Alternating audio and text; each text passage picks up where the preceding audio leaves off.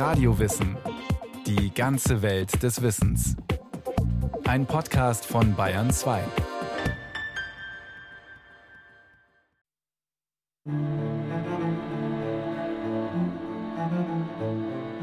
Wollen Sie mir die einzige Frage beantworten? Jede, mein Fräulein. Wollen Sie mir auch ohne Wendung, ohne Winkelzug antworten? Mit nichts als einem trockenen Ja oder Nein? Ich will es, wenn ich kann. Sie können es. Gut. Ungeachtet der Mühe, die Sie angewendet haben, um mich zu vergessen. Lieben Sie mich noch, Telheim?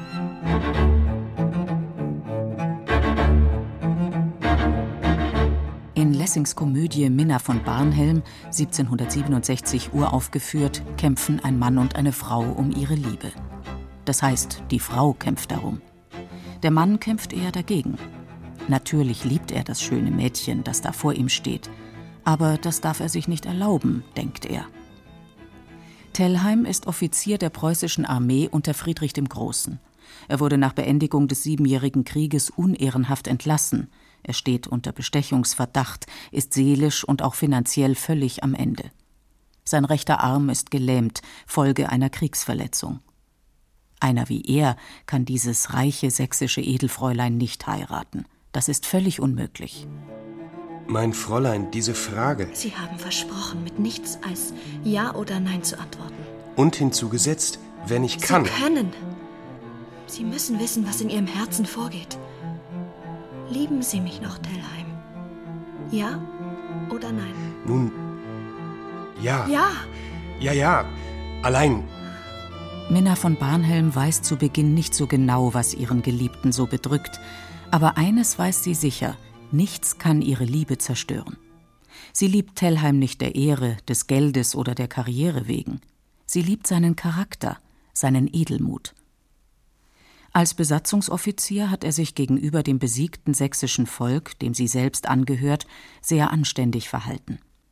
Tellheim war verpflichtet, Kriegssteuern einzutreiben, hat aber, um die Bevölkerung zu schonen, nur die niedrigste Summe angesetzt und als die Sachsen auch die nicht zahlen konnten, sie aus eigener Tasche vorgestreckt. Die sächsischen Stände haben ihm dafür einen Wechsel ausgestellt.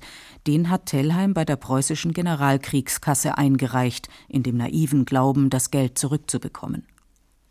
Die Generalkriegskasse aber hält diesen Deal für unrechtmäßig und glaubt, die Sachsen hätten Tellheim bestochen. Mit der Offizierskarriere ist es vorbei. Tellheims Existenz ist ruiniert.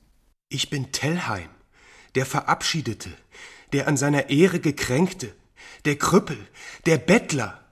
Minna zeigt sich völlig unbeeindruckt. Für sie ist Tellheim einfach der Mann, den sie liebt. Sie lieben mich noch und haben ihre Männer noch und sind unglücklich. Hören Sie doch, was Ihre Minna für ein eingebildetes, albernes Ding war. Ist. Sie ließ. Sie lässt sich träumen, ihr ganzes Glück sei sie. Minna von Barnhelm ist erstaunlich selbstbewusst und schlagfertig für ihre 20 Jahre. Sie traut ihrer Liebe viel zu vielleicht ein bisschen zu viel. Schließlich hat Tellheim allen Grund zur Verzweiflung. Die hohen Militärs unter Friedrich dem Großen wissen sehr genau, dass ein ausgeprägtes Ehrbewusstsein die Kampfbereitschaft hebt. Sie trichtern jedem Soldaten so viel davon ein, dass schließlich sein ganzes Selbstwertgefühl davon abhängt. Wenn so ein Mensch seine Ehre verliert, ist er nicht mehr gesellschaftsfähig, ein soziales Nichts, zutiefst in seiner Identität verletzt. Ein solches Trauma belastet weit schwerer, als Minna sich das vorstellen kann, die als Frau in einer ganz anderen Welt lebt. Oh, über die wilden, unbiegsamen Männer, die nur immer ihr stieres Auge auf das Gespenst der Ehre heften, für alles andere Gefühl sich verhärten. Hierher ihr Auge, auf mich, Tellheim. Minna sucht seinen Blick, seine Berührung, seine Nähe, aber Tellheim weicht aus. Er kann sich nicht öffnen. Geschwind kramen Sie Ihr Unglück aus. Nun? Mein Fräulein, ich bin nicht gewohnt zu klagen. Tellheim ist auch nicht gewohnt, sich helfen zu lassen. Freunde bieten ihm Geld an, er weist es zurück. Sein Stolz verbietet es ihm, sich abhängig zu machen, sich der Güte anderer auszuliefern, Schwäche einzugestehen. Tellheim ist drauf und dran, sein gesamtes soziales Leben zu zerstören, weil er nur aus einer Position der Stärke heraus mit anderen umgehen kann und will. Der Unglückliche muss gar nichts lieben. Er verdient sein Unglück, wenn er diesen Sieg nicht über sich selbst zu erhalten weiß, wenn er es sich gefallen lassen kann, dass die, welche er liebt, an seinem Unglück Anteil nehmen. Wer so denkt, verweigert anderen das Vertrauen, nimmt sie nicht ernst, stößt sie vor den Kopf. Minna bekommt das besonders schmerzlich zu spüren. Tellheim hat ihr von seiner Absicht, die Beziehung zu beenden, kein Sterbenswort gesagt. Er ist einfach weggelaufen und hat seit Monaten nichts mehr von sich hören lassen. Dass sich die beiden jetzt dennoch gegenüberstehen, ist reines Glück. Minna ist ihm nachgereist. Sie hat ihn gesucht und sie ist ganz zufällig in demselben Berliner Gasthof abgestiegen, in dem auch Tellheim logiert. Als der Wirt ihr den Ring zeigt, den er von dem mittellosen Offizier als Entlohnung erhalten hat, weiß sie, dass ihr Geliebter ganz in ihrer Nähe ist. Es ist ihr Ring, ihr Verlobungsring, den Tellheim zum Zahlungsmittel umfunktioniert hat. Doch Minna ist nicht böse. Sie hat ein helles Wesen, ist fröhlich, blitzgescheit und optimistisch. Sie wird mit Tellheim sprechen, sie wird sein Herz erreichen, sie liebt ihn doch so sehr. Doch ihre erste Begegnung endet im Desaster. Tellheim bekommt den Mund nicht auf. Er ist nicht fähig, Minnas Liebesangebot anzunehmen. Lassen Sie mich. Minna, Sie lassen. Tellheim. Tellheim.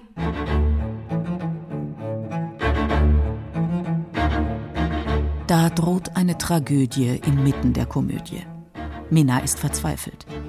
Doch ihr Kampfgeist lodert schnell wieder auf.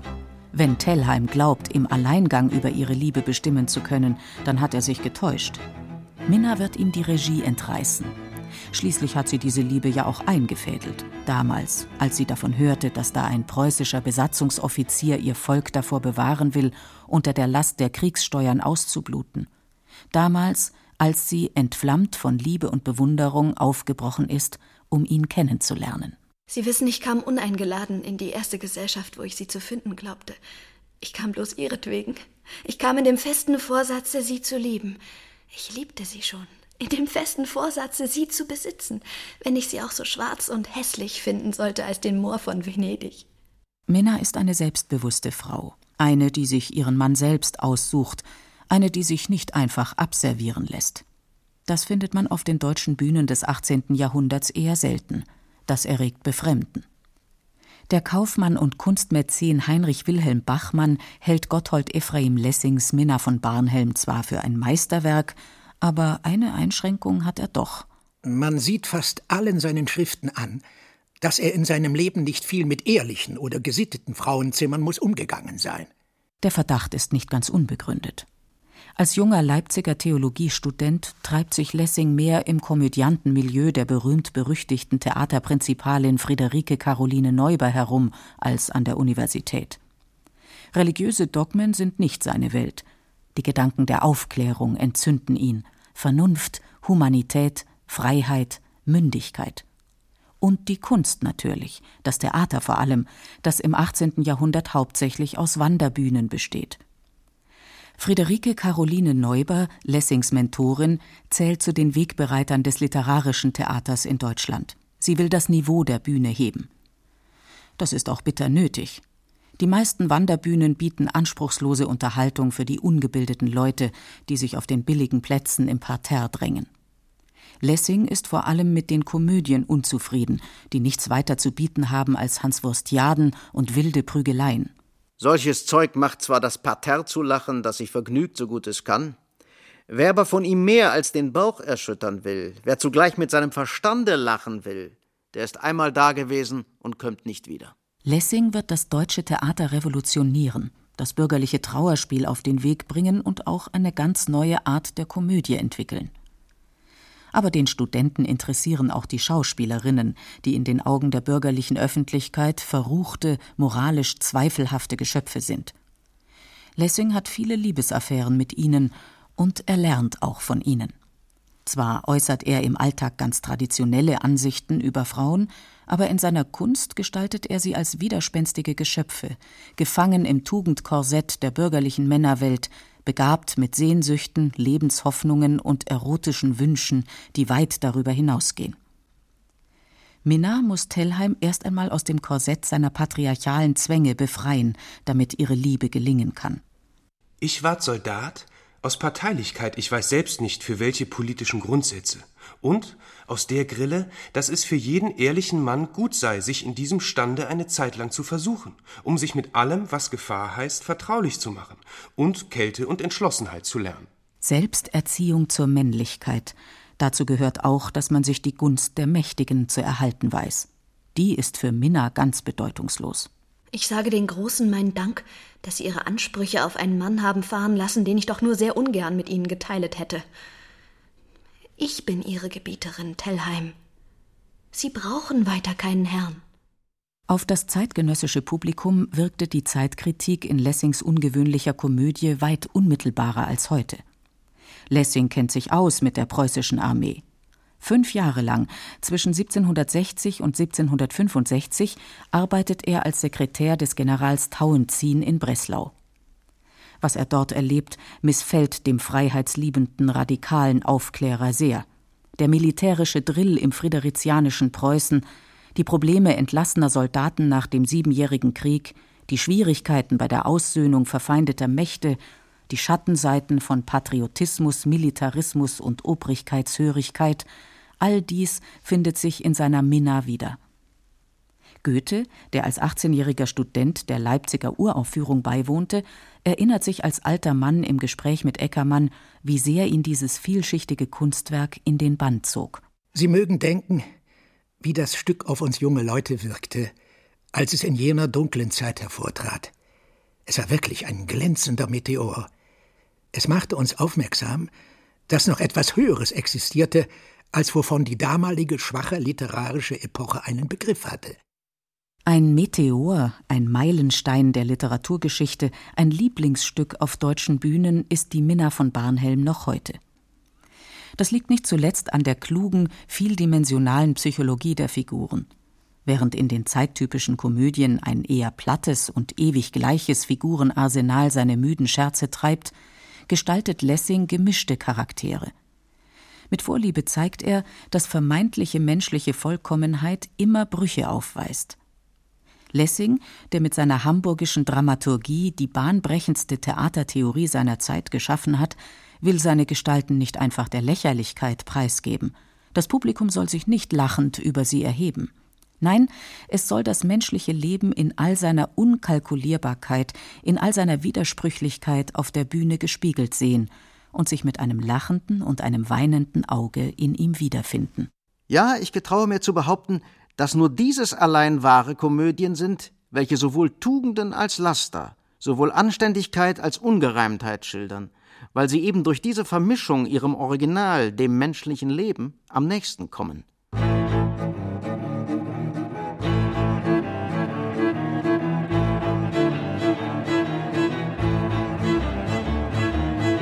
Tellheim ist edel und voller Großmut, keine Frage.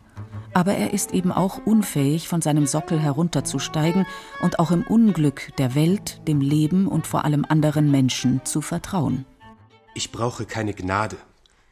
Ich will Gerechtigkeit, meine Ehre. Die Ehre eines Mannes wie Sie. Nein, mein Fräulein, Sie werden von allen Dingen recht gut urteilen können, nur hierüber nicht.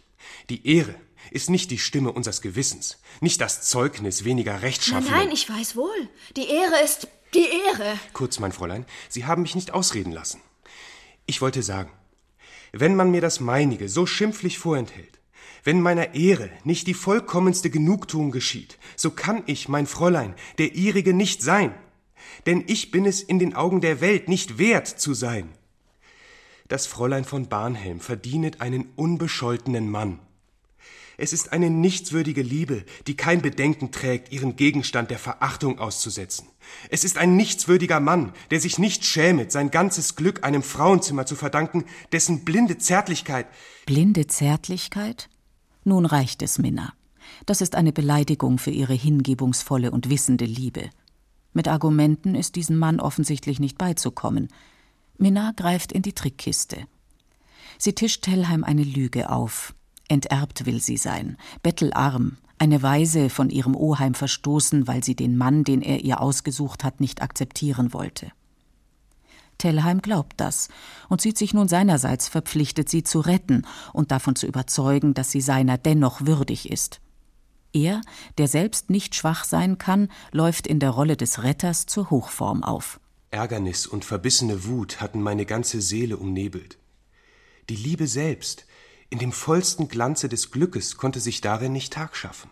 Aber sie sendet ihre Tochter, das Mitleid, die mit dem finstern Schmerze vertrauter, die Nebel zerstreuet und alle Zugänge meiner Seele den Eindrücken der Zärtlichkeit wiederum öffnet.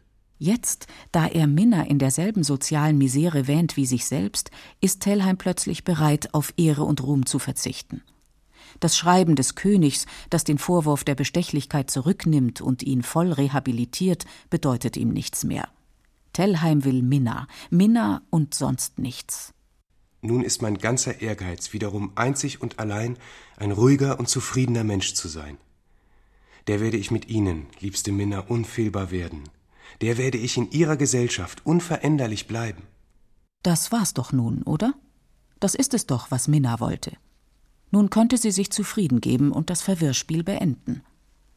Aber Minna sticht der Hafer.